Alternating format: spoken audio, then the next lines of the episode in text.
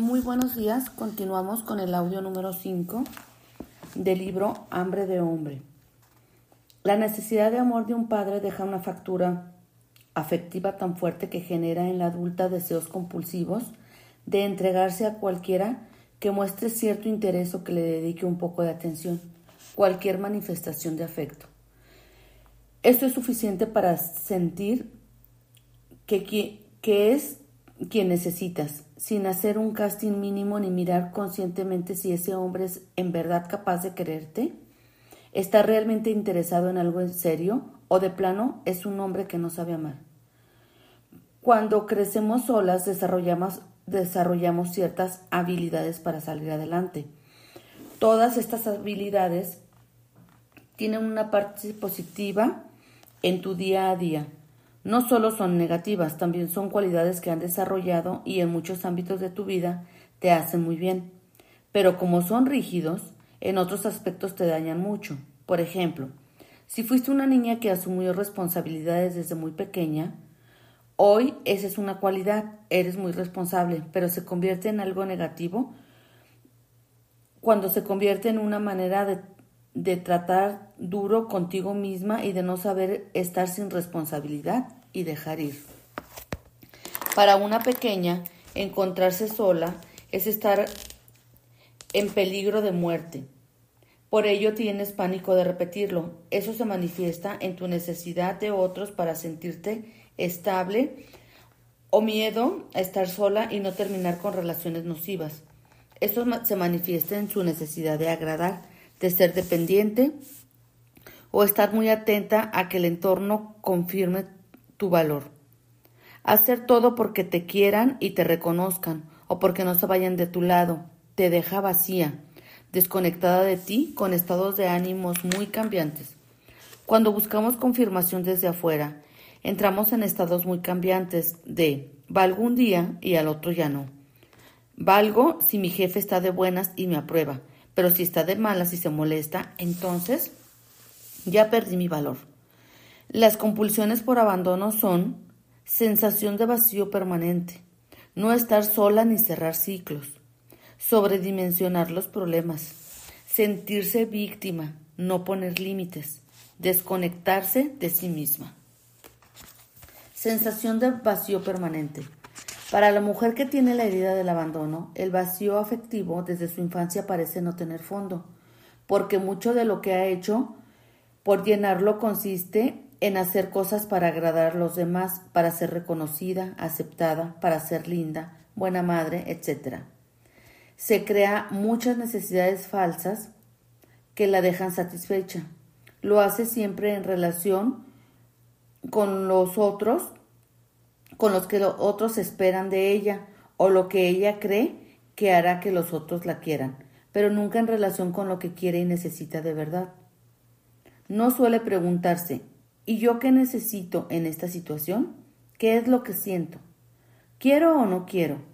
Y así se convierte en una experta en hacer cosas que en realidad no desea. Cuando de niñas aprendimos a no satisfacer nuestras necesidades, crecimos olvidándonos de ellas, pasamos mucho tiempo haciendo mil cosas para demostrar que somos valiosas, buenas y suficientes. No sabemos estar en paz con lo que somos físico, emocional y mentalmente, ni reconocemos nuestro valor. Aprendimos a funcionar conforme el entorno porque el dolor del abandono no permitía que fuéramos nosotras mismas. Lo único que buscamos era no ser abandonadas de nuevo, así que había que complacer. Cuando somos niñas no entendemos la capacidad de entender que nuestros padres no están juntos, se pelean o nuestro padre es infiel. Y eso nada tiene que ver con nosotras. Es nuestra limitada comprensión de niños, sentimos que nuestro padre no está porque no somos valiosas, que nos traiciona a nosotros, que es nuestra culpa. Lo interpretamos de manera personal y en relación a nosotras.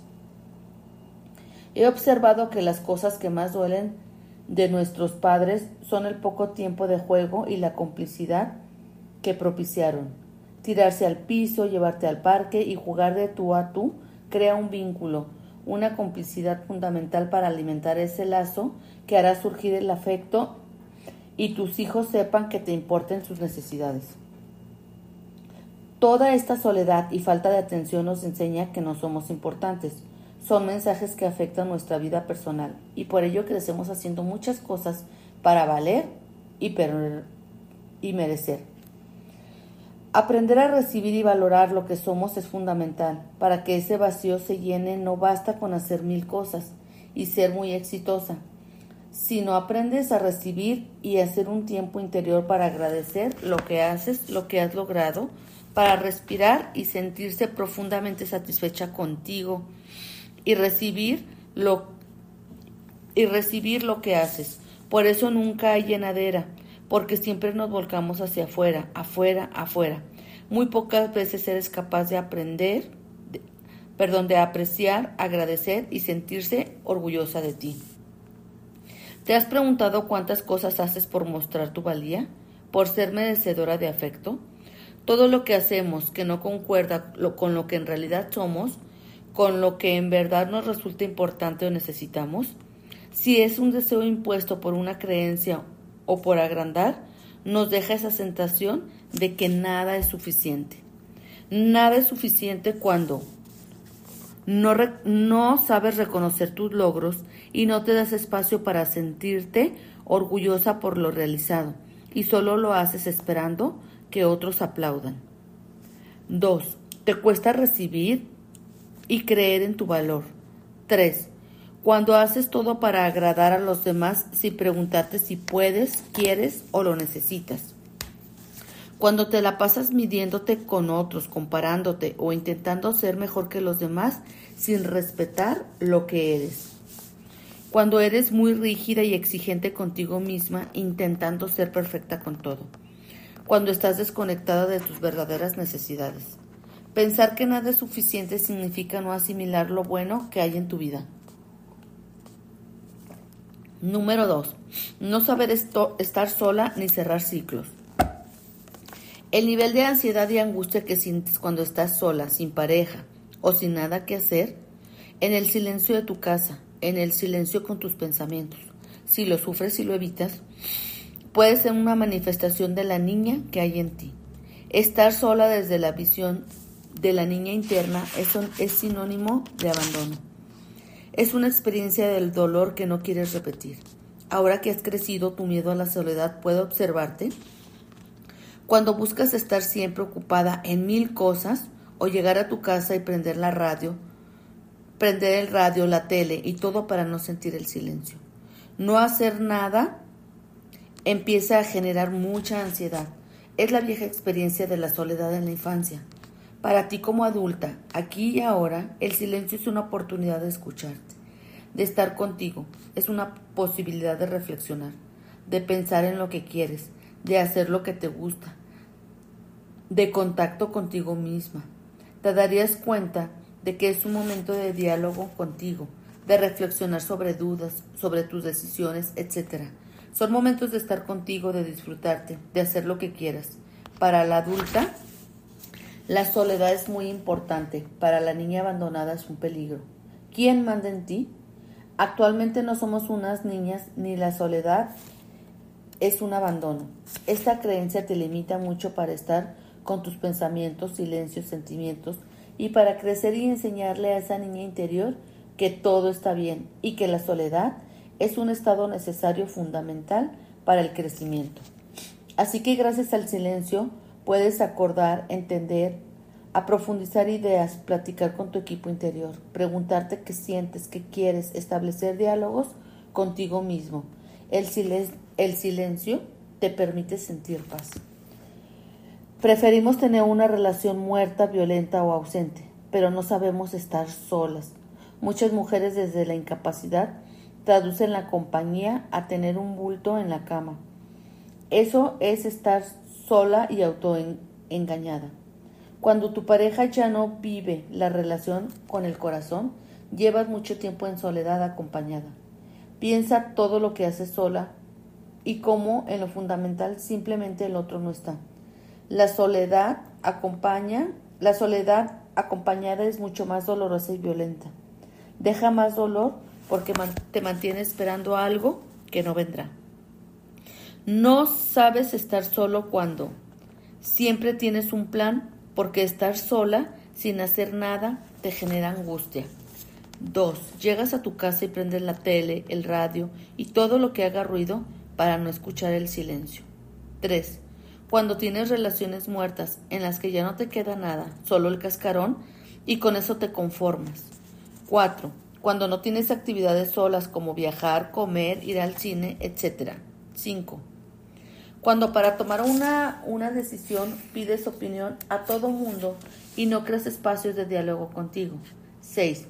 Cuando piensas que estar acompañada es tener pareja y que vivir sola es estar sola. 3. Sobredimensionar los problemas. Sobredimensionar los problemas es tener desconfigurado el botón de la realidad y hacer todo un drama, como si todo fuera terrible y considerado siempre tres, seis o diez veces más grave y complicado de lo que en realidad es.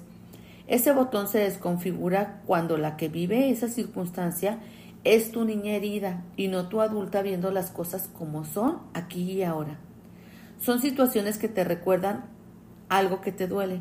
Algunos de esos botones activadores del abandono son abusas de mí, estoy sola, me abandonas, me rechazas, no me escuchas, no me quieres, no soy capaz, no soy merecedora, no soy suficiente, no te importo.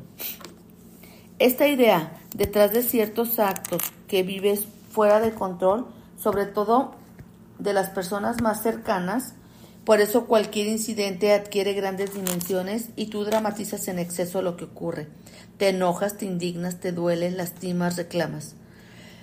Después de que baja la adrenalina del dolor y entras en la adulta de nuevo, te das cuenta de que no era para tanto, perdiste el control, te da cruda de la realidad, de lo que dijiste o hiciste. Te conviertes en, un, en una Hulk explosiva o de forma pasiva te aíslas o te deprimes, a veces desde el enojo, a veces desde el dolor, la vergüenza, la culpa, el miedo, etc. Cuando vuelve tu parte adulta dice, ¿qué hice? ¿Qué dije? Y lo que era tu derecho o tenías razón de sentir, por tu sobredimensión termina siendo algo por lo que ahora debes pedir disculpas. En general, esa actitud es un grito de tu herida, es la voz de tu niña interior que no la cuidan, no la valoran, no la toman en cuenta ni la protegen. Cuando padeces una reacción exagerada y fuera de control, tocas una herida del pasado. Quien sale a la defensa no es la adulta, sino la niña herida que se apoderó de la situación. Además, tal vez la persona con la que te ocurra muy seguido, quizás personifique a tu padre en tu inconsciente o alguien cuyo amor te importa o te sientes abandonada por él. La experiencia de estar sola y desamparada en tu infancia hace que interpretes todo acto como una desprotección. Cuando esto ocurre se activa el botón de la defensa, activa la niña herida con todo su dolor, enojo y tristeza. Esto no quiere decir que cuando te activa nuestro botón de enojo seamos unas locas que inventamos cosas. No, en realidad siempre hay algo que dispara ese dolor, pero no con la dimensión que tú le confieres. Ese es el tema de la sobredimensión, que la acción es de nivel 3 y tu reacción nivel 10, es decir, un dolor primario. No debes descalificar lo que sientes porque es importante validarlo y siempre tiene algo de razón. Por eso resulta fundamentalmente hacer una pausa y reconocer cuál es la idea detrás de los botones actuadores del abandono, que te hacen perder el control. Es importante identificar qué fantasía o miedo, dolor hay detrás del botón activador de la niña. ¿Cuál de los mencionados anteriormente o quizás son otros tus activadores?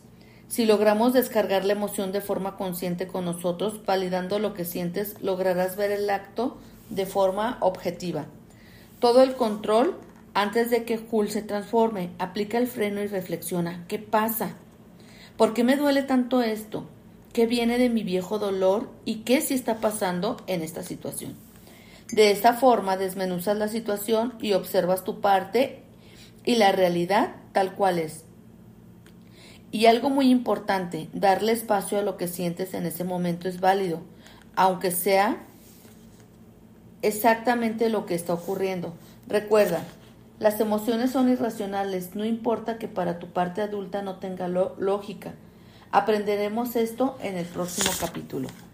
Al principio todo esto es difícil. Quizás comiences el análisis ya que hiciste destrozo, como diría una alumna.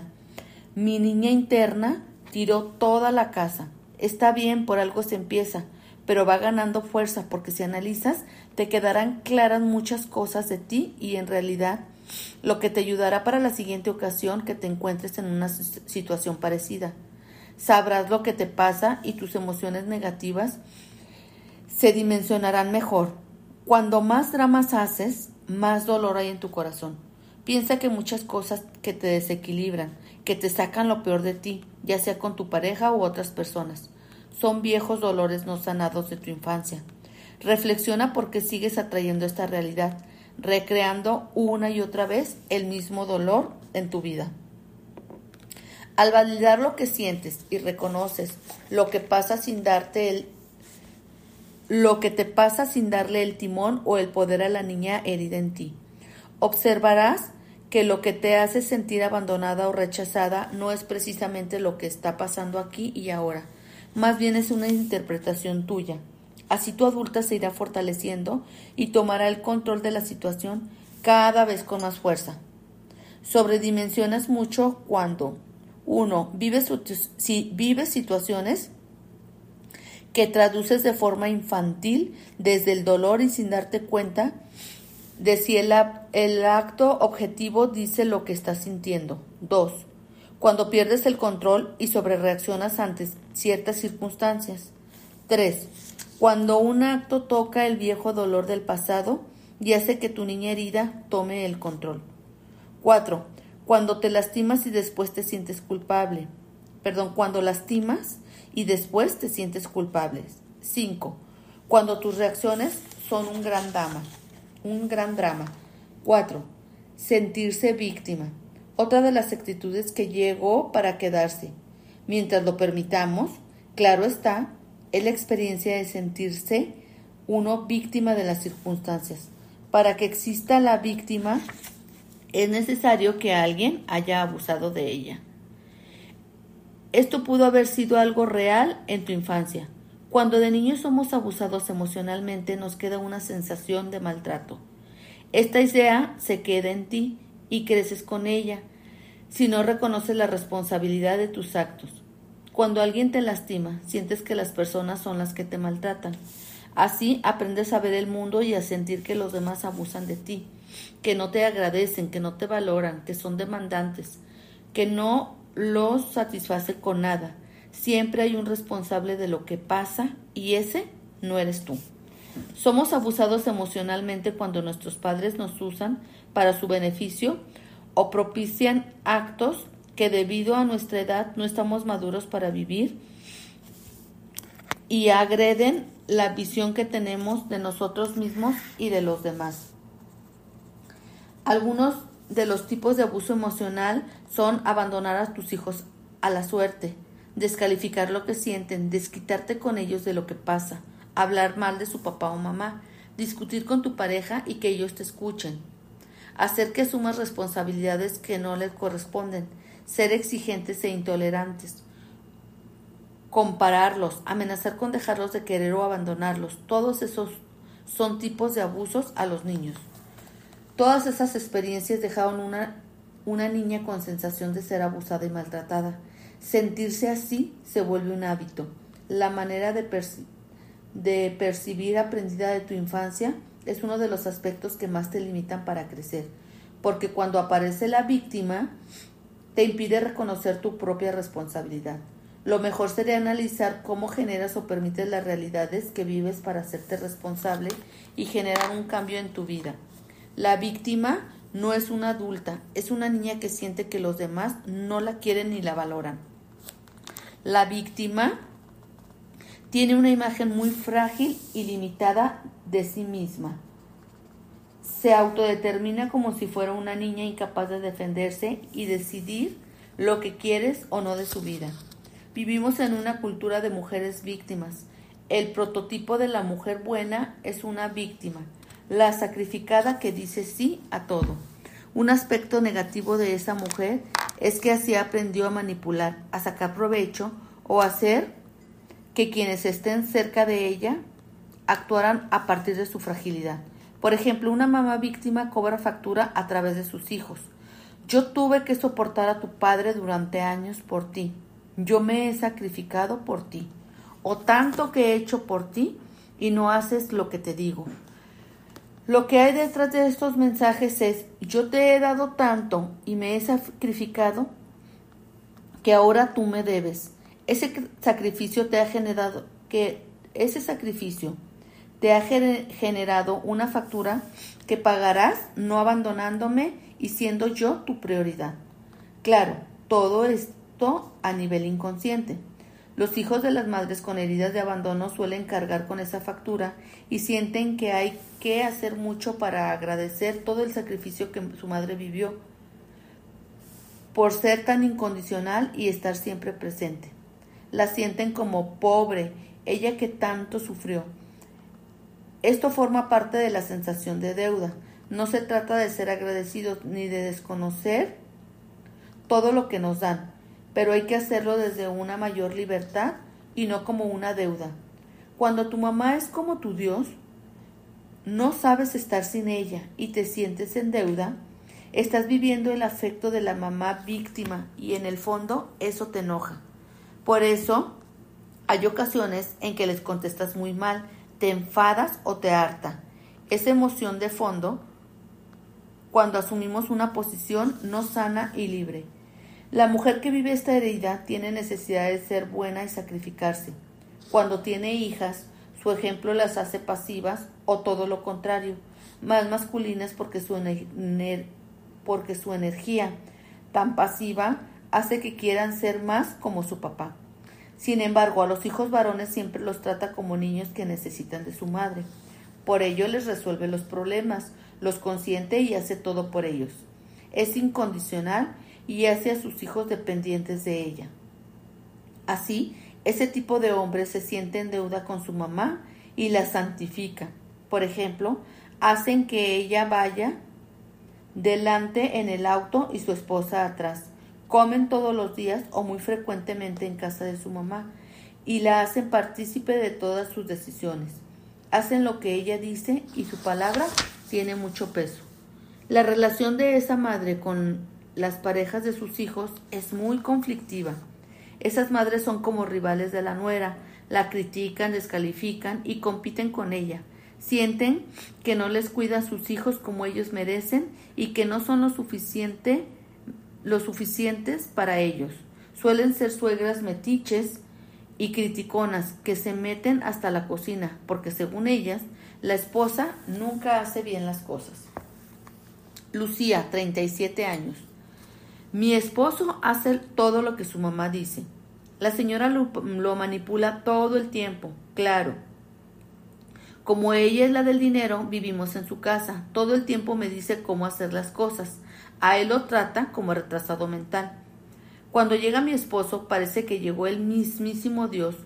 Lo apapacha, le sirve de cenar y yo me quedo que reviento de enojo. Y cada que le reclamo, si hablo mal de su mamá, casi me quiere matar me dice que estoy loca y que su mamá solo quiere lo mejor para él y que yo no alucine.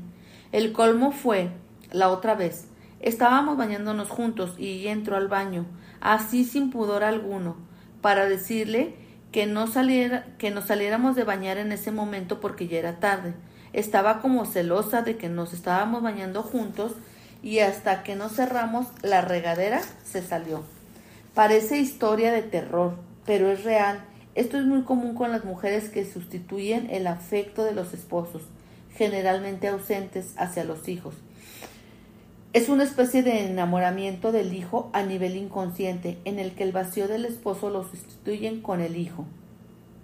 Sé que es muy fuerte y parece historia de terror, pero es real a un nivel inconsciente, y una mujer que ha criado hijos así difícilmente lo reconocerá. Es casi imposible aceptar que ha construido una relación con su hijo donde proyectó a su esposo ausente. Para ellos, solo aman demasiado a sus hijos y quieren lo mejor para ellos. Como ese hombre está acostumbrado a tener una mamá idealizada, fuerte y dominante, va a sentirse atraído por mujeres que sean igual que su madre y que también quieran controlarlo. La consecuencia es que esa relación de pareja se convierte en una lucha interminable que enferma de odio a quien la vive. Todos los que participan en este juego viven llenos de enojo y frustración. Los hombres dentro de este juego experimentan una total, una autoridad castrada por la madre, que les enseñó a hacer las cosas como ella dice, lo cual en el fondo les molesta. Hay un enojo inconsciente con las mujeres por la forma en que ahora dependen de ellas, a través de lo que aprendió con su mamá. Por algunos momentos serán frágiles como niños y en otros manifestarán una violencia reprimida que sale a cortar cabezas. Expresan esta agresividad sobre todo con la pareja y de forma pasiva. Dejan de hacer cosas importantes, como por ejemplo, olvidan hacer un pago importante o alguna responsabilidad de la casa, ya, ya que no se permiten imaginar siquiera que el, el enojo sea con su madre, porque ella está en un pedestal. Entonces son violentos con la pareja. Con ellos sacan toda la frustración. En mi consultorio, a donde también ocurren hombres, recibí este testimonio. Alberto, 40 años. Mi madre es todo para mí. Ella siempre ha estado conmigo. Se mata trabajando. Vendía fruta en el mercado y al terminar llegaba a la casa a cocinar para mis hermanos y para mí. Siempre fue una mujer muy fuerte y trabajadora pero dependía mucho de mi papá. Él llegaba borracho, era infiel, la golpeaba. Yo lo único que quería era protegerla mientras mis hermanitos jugaban en la calle. Yo estaba allí a su lado. Me sentía muy adulto y fuera de esos juegos. Crecí pegado a sus faldillas, a sus faldas. Ella me consentía mucho y me trataba siempre diferente a mis hermanos. Me cocinaba lo que me gustaba, me compraba ropa. Era ultra cariñosa y protectora conmigo. Cuando crecí, empecé a confrontar a mi papá para que no le hiciera nada. Así, un día lo golpeé y nunca más la tocó. Yo le platicaba todo a mi mamá, me daba consejos, dormía con ella cuando mi papá no llegaba temprano. Así crecí, muy cerca de ella, pidiendo su opinión para todo. El día que llevé a mi primera novia a la casa, mi mamá se portó muy grosera con ella. Más tarde le pregunté qué le pasaba y me pidió que terminara la relación, porque esa mujer me iba a hacer mucho daño, pues no era buena. Nunca había nadie que fuera suficientemente buena para mí y pasé varios años solo, en lealtad a mi madre. Todos buscamos retornar el equilibrio cuando las cosas se han descompuesto en nuestro entorno. Piensa que el cuerpo lo hace cuando se desequilibra. De inmediato busca volver a su centro. Cuando somos niños buscamos el equilibrio con los recursos con los que contamos. En este caso, Alberto quiso hacerlo con su familia, responsabilizándose de su madre, asumiendo el cargo que su padre no cumplió, cuidarla y quererla. Él se convirtió en el rescatador y protector de ella. Asumió un rol de pareja con su mamá, que no le correspondía, distorsionaba su relación sana de hijo y en consecuencia su relación con las mujeres. Estas son decisiones inconscientes en busca del equilibrio en la familia. Si no hay autoridad, alguien debe de asumirla. Si no hay límites, alguien tiene que ponerlos. Y si alguien es la víctima, hay un victimario y un rescatador. Generalmente la mamá sufriente y víctima busca que sus hijos se conviertan en sus rescatadores. Es el triángulo dramático que convierte el juego rescatador, víctima, perseguidor. Si todos fuéramos un poco más adultos y asumiendo la responsabilidad de nuestra vida, no estaríamos proyectando esas cargas en los hijos e identificaríamos cuando están cayendo en algo no sano. La posición de víctima es uno de los principales venenos en los seres humanos. En la mujer es permitido culturalmente, es fomentado y enseñado. Por eso debemos estar muy atentas a la víctima que hay en nosotros, porque puede llevarnos a círculos de dolor interminable donde patinemos en el dolor y la pasividad por años. Si tú identificas las heridas del abandono en una parte de ti, aunque sea de una manera silenciosa, la víctima puede estar sintiendo que la vida, los hombres, las circunstancias, las personas la maltratan y ella no es responsable. Susana, 28 años. Mi novio terminó conmigo, me siento fatal, de verdad quiero morirme. Le di todo y siempre procuré mejorar nuestra relación. Dejé a muchos de mis amigos porque él le molestaban. Me entregué completa. En relación no había límite para él. Por ejemplo, le encantaba jugar boliche. Así que me hice una experta en ese pasatiempo con tal de compartir ese espacio con él. Yo siempre lo escuchaba. En varias ocasiones acudió, a mí para quejarse por cosas que le hacían en su trabajo o su familia. Y yo siempre estaba ahí. Pensaba en él todo el tiempo. Incluso no fui a estudiar mi maestría en el extranjero porque él era la prioridad y me pidió que no me fuera. Ahora solo una pregunta da vueltas y vueltas en mi cabeza. ¿Por qué se fue? No lo entiendo, me voy a morir. Me siento morir. ¿Te identificas? Quizá no en todo, pero seguramente muchas veces has sentido que diste todo, que dejaste muchas cosas por la relación, que tu vida giraba en torno a él y no, le, y no lo agradeció, al grado de, de rechazarte o dejarte por otra. Esos pensamientos son los de víctima, la sensación de no ser valorada, querida, respetada, tomada en cuenta y no y que no hay nada que hacer. La víctima no se hace responsable de sus elecciones. Tenemos que entender que la actitud de soy tuya incondicionalmente hace que el otro te considere algo hecho y te desvalorice.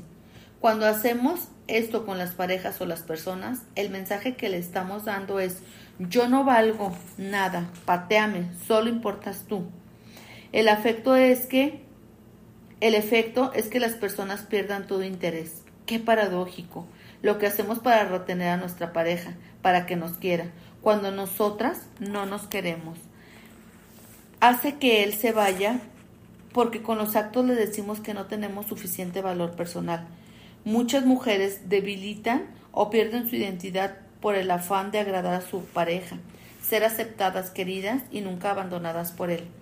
Deberías tomar en cuenta que siempre que dejamos lo que somos, nuestros sueños, familia, amigos e identidad propia, estamos perdiendo todo y dejándonos a costa del a costa del otro. Una víctima es una mujer que lleva mucho tiempo quejándose de una realidad y sigue en ella. ¿Eres víctima tú? Bueno, y hasta aquí dejamos la lectura del día de hoy. Muchas gracias por acompañarnos.